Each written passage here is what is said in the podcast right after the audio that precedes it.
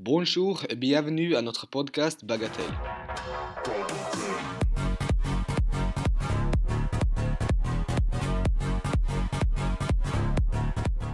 Moi, je suis Nicolas. Et moi, je suis Michael. Aujourd'hui, nous allons promouvoir un pays, sa démocratie et ses droits de l'homme.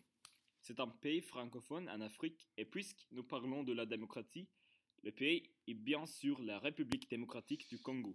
Oui, le Congo a été colonisé par la Belgique de 1908 à 1960.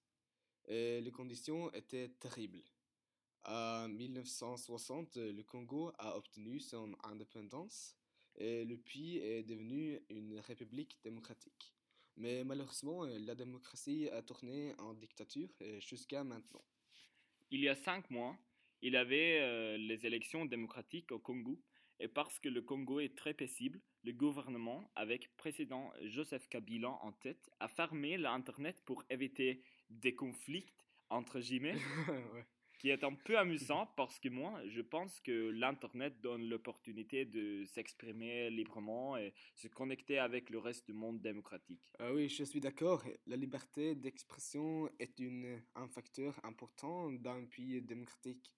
Dans la démocratie, c'est la liberté en général qui est la plus importante. Donc, quand le président Joseph Kabila dit que l'Internet va fermer, on échange la liberté avec la sécurité supposée. Oui, quelquefois, je pense que le gouvernement veut garder la paix dans le pays, mais le contraire est arrivé et les gens sont mécontents. À mon avis, ceci euh, n'est pas démocratique du tout, surtout à l'heure des réseaux sociaux.